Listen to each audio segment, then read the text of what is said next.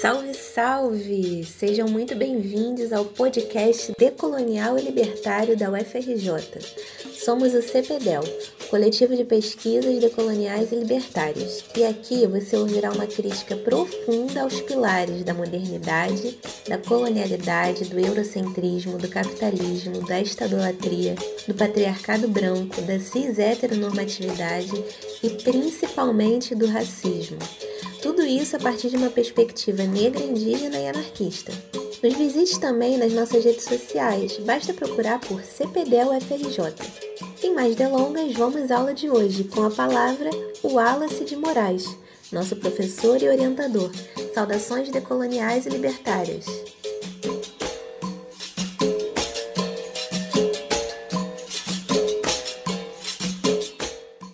Surgiu a ideia da criação do 1 de maio enquanto Dia do Trabalhador? Melhor, Dia Internacional do Trabalhador. Surgiu em 1886. O contexto a gente acabou de dizer que não existia uma regulamentação do jornal de trabalho, ou seja, os trabalhadores trabalhavam muito tempo e, portanto, a principal luta, a bandeira de luta daquele momento histórico era pela regulamentação do jornal de trabalho. Qual era a regulamentação? Queria dividir o dia, que tem 24 horas, em três partes: 8 horas de trabalho, 8 horas de sono, descanso e 8 horas para lazer. Né? Obviamente que hoje, por exemplo, um trabalhador aqui da cidade do Rio de Janeiro, né, ou das cidades é, limítrofes do Rio de Janeiro, eles trabalhando no, centro do Rio, tem um trabalhador que gasta duas horas, três horas até para chegar ao trabalho. Três horas para ir, três horas para voltar, devido ao trânsito, devido a toda uma falta de planejamento, toda uma falta de transporte público adequado, né? Para que esses trabalhadores possam chegar, ir ao trabalho e voltar ao trabalho. Então, a gente acaba gastando seis horas, né? na pior das hipóteses, claro, tem gente que gasta uma hora, a gente gasta duas, mas acaba gastando seis horas, aí alguns, né? É, indo e voltando. Então, aqueles oito horas de lazer, na verdade sobrou duas, né? que o cara já está cansadíssimo de seis horas de trânsito e mais oito horas de trabalho, né? que daria aí em torno de oito e seis, 14, 14 horas enfim, nada, oh, quase, quase, similar ao século XIX. Dizer, ou seja, ainda hoje existem trabalhadores que estão com jornada de trabalho muito similar ao século XIX. Vide os Uber, né? para a pessoa conseguir fazer um ganho um pouco melhor de dinheiro? Ele acaba trabalhando, tem, tem Uber que a gente acaba conversando, trabalha a noite toda, eu trabalho o dia inteiro, então faz dupla jornada, trabalha durante o dia e durante o dia uma determinada firma por conta própria e acaba a noite trabalhando também para ganhar dinheiro. Ou seja, tem muita gente ainda né, com uma jornada de trabalho do século XIX, que é absurdo. Então é disso que a gente vai falar um pouco desse histórico. Então, os trabalhadores no século XIX nos Estados Unidos, não só nos Estados Unidos, mas grande parte do mundo inteiro, se rebelaram contra isso houve uma rebelião, uma rebelião, e no primeiro momento foi chamado no protesto para, né, ali os primeiros dias de maio, é, aconteceu esse protesto em Chicago. Os anarquistas, que eram grande maioria né, no movimento é, é, social, movimento sindical, sobretudo, a partir da criação do anarco-sindicalismo em Chicago, nos Estados Unidos, em 1886. Então, eles lideraram o chamado, os chamados para a luta, para a ação direta, que significa a conquista, a propósito da própria força, das próprias mãos, por conquistar direitos. Não depender de A, B ou C, mas dos próprios trabalhadores. E como é isso? Os anarquistas utilizaram um conceito para eles são muito importante, qual seja o de greve geral. Greve geral é um conceito eminentemente anarquista, foi adotado por diversos teóricos né, do campo anarquista e adotado por diversos sindicalistas e trabalhadores né, no mundo inteiro. Então, é chamada a greve geral em Chicago em 1836, levou a 340 mil né, trabalhadores cruzarem os braços e irem para uma manifestação. Essa ampla manifestação foi reprimida né, absurdamente pela polícia, que deixou inclusive alguns mortos nesse dia. Né. Depois dessa repressão, depois da vitória do movimento na rua, depois da greve geral, os anarquistas falaram: não, vamos fazer outra manifestação e contrário agora à repressão policial. Então, quer então outra essência que eu quero que vocês compreendam é que faz parte do ideário ou do referencial teórico anarquista o antimilitarismo.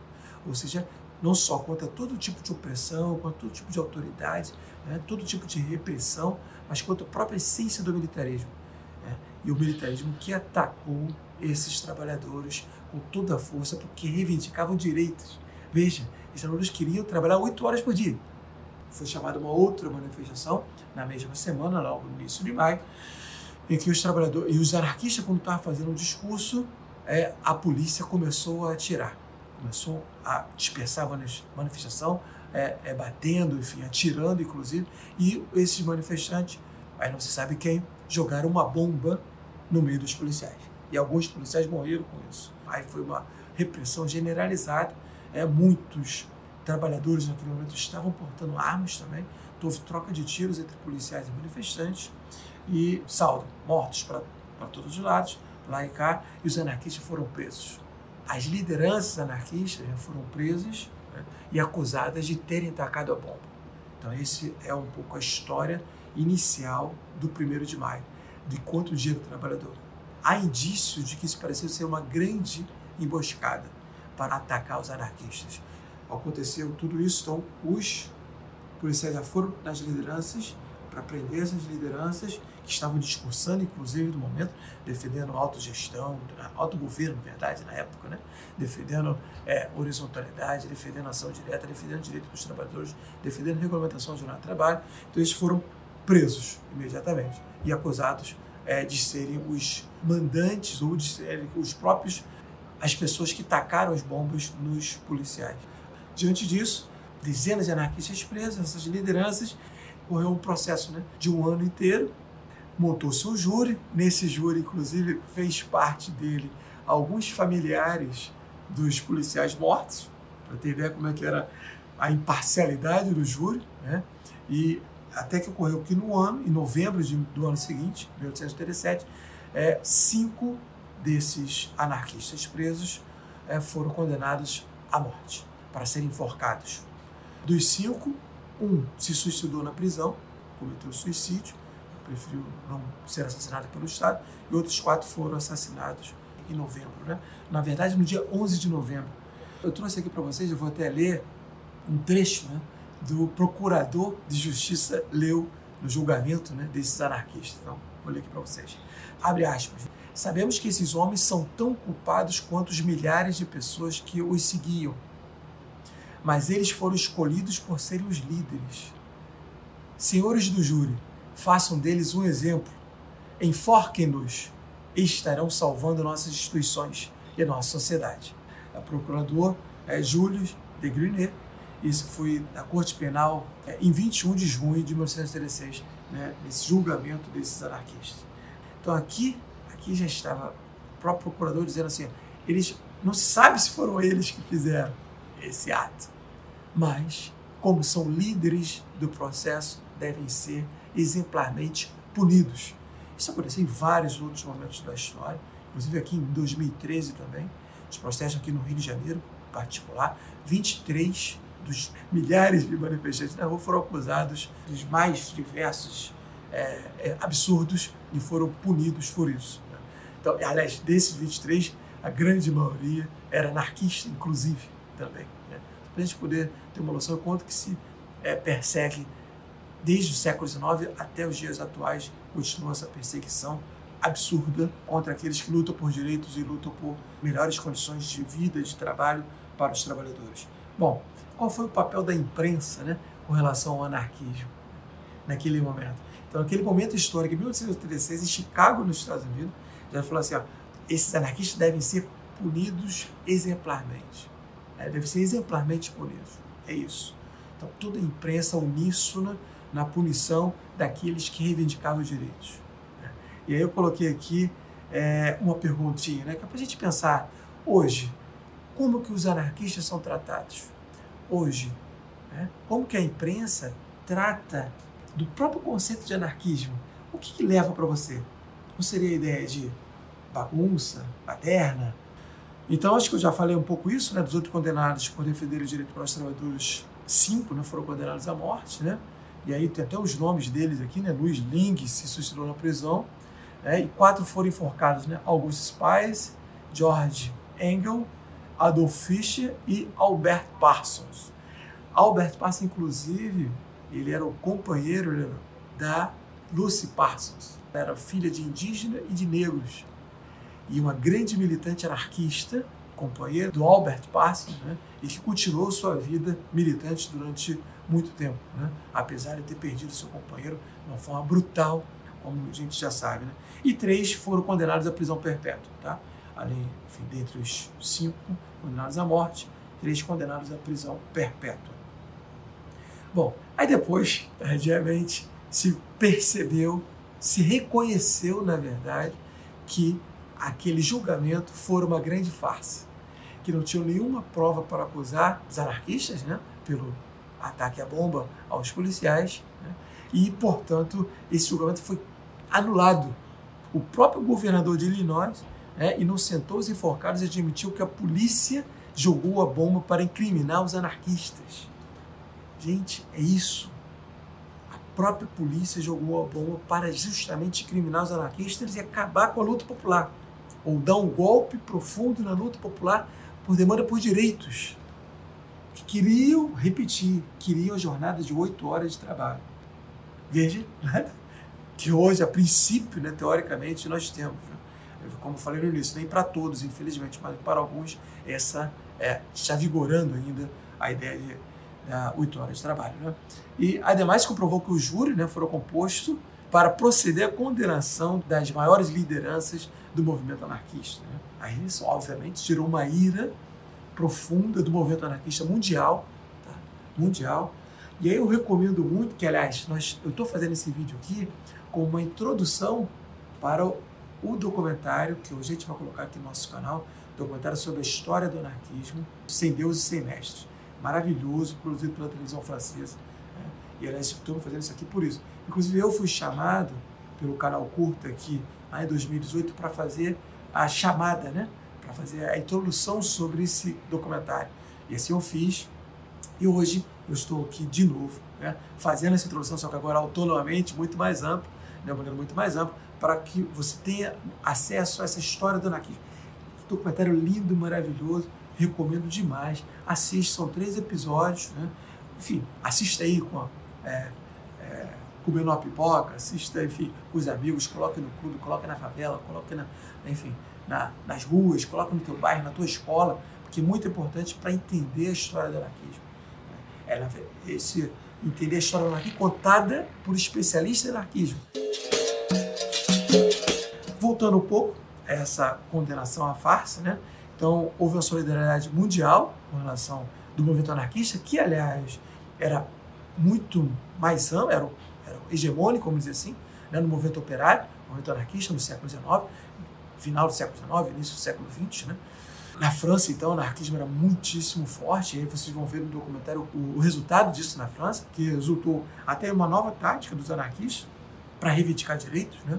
porque viu, se nós somos destruídos pelo Estado dessa maneira, então a luta se esgaçou de uma tal maneira que, enfim, só para a gente poder entender, é, e foi para o que a gente pode chamar propaganda pelo fato. Mas eu vou falar disso aqui não, vocês vejam lá no documentário que vai ser posto logo após esse vídeo aqui.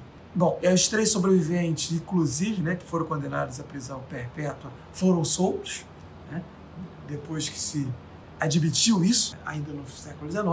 A partir daí, criou-se a ideia do primeiro de maio.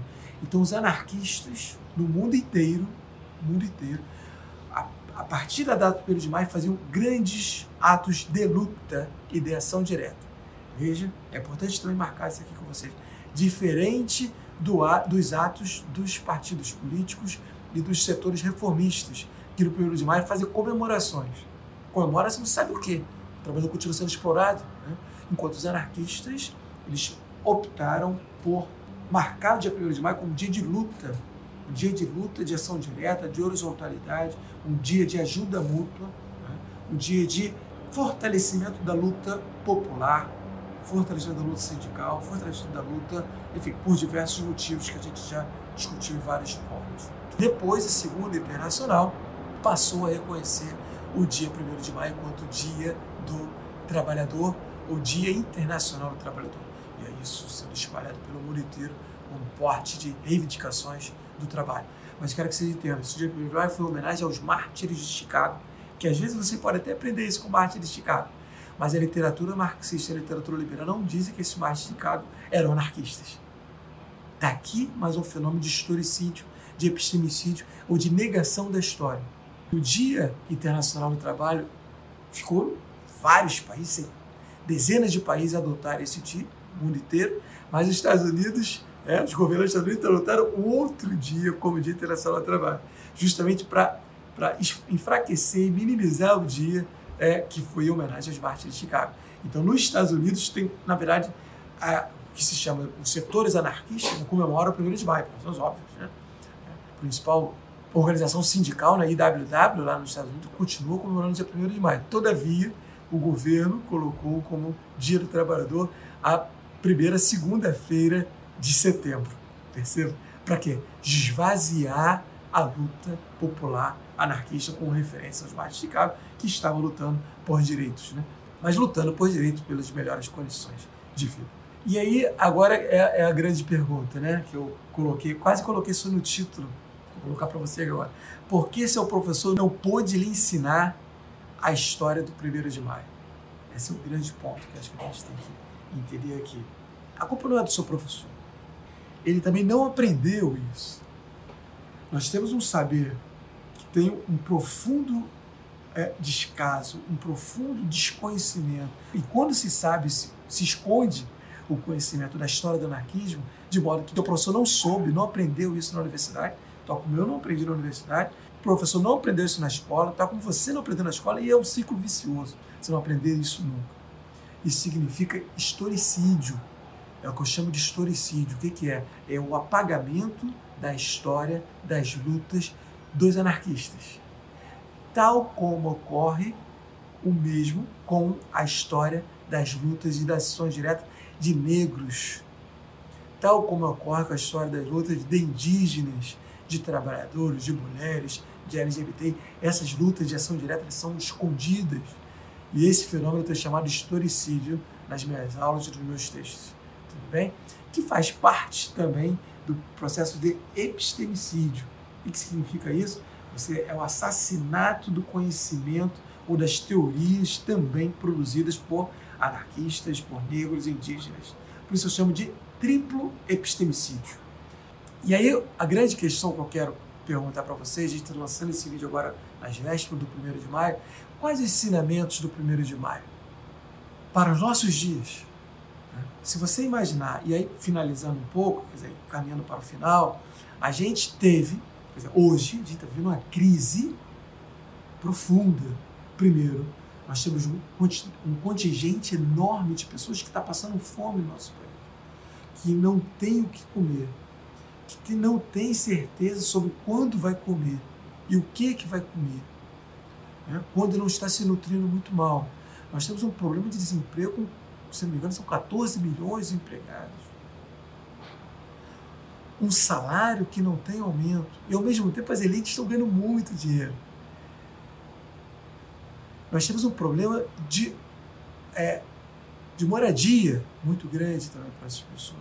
Nós temos um problema de transporte nós temos problemas de saúde, nós temos problemas educacionais.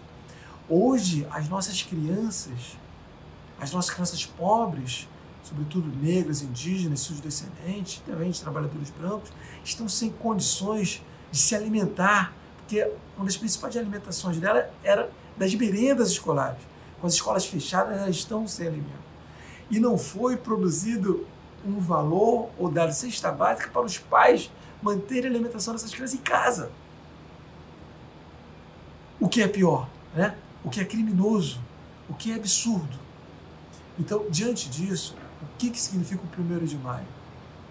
Eu acho que está na hora de voltarmos às lutas, voltarmos às ações diretas, voltarmos às reivindicações, seja por diminuição de jornada de trabalho, mas sobretudo por direitos, por salários decentes, por garantias, por liberdade e, se possível, eu acho que é o que temos que ir mais longe, pelo autogoverno. Pelo autogoverno em todos os sentidos da vida, na política, na economia, em todas as formas de organização societal. É isso. Então, queria deixar aqui para vocês essa homenagem ao 1 de maio. é, é resgatar a história do 1 de maio, falar um pouco para vocês como que ele ocorreu e ver o quanto que hoje é importante que nós façamos também a mesma coisa.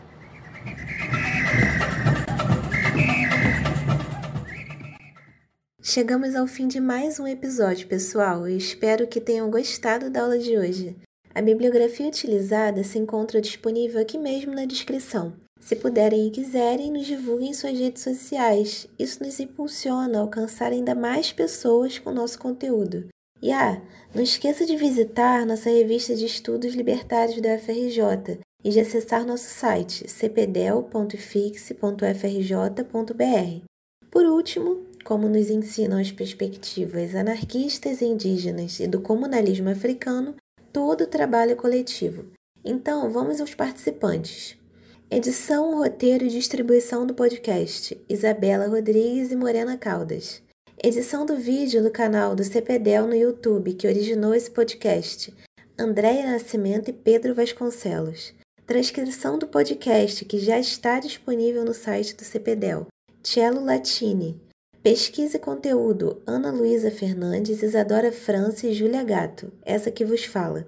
Divulgação: Caio Brauna, Isabela Correia, Denise Andrade, Guilherme Santana e Lenilson Nóbrega.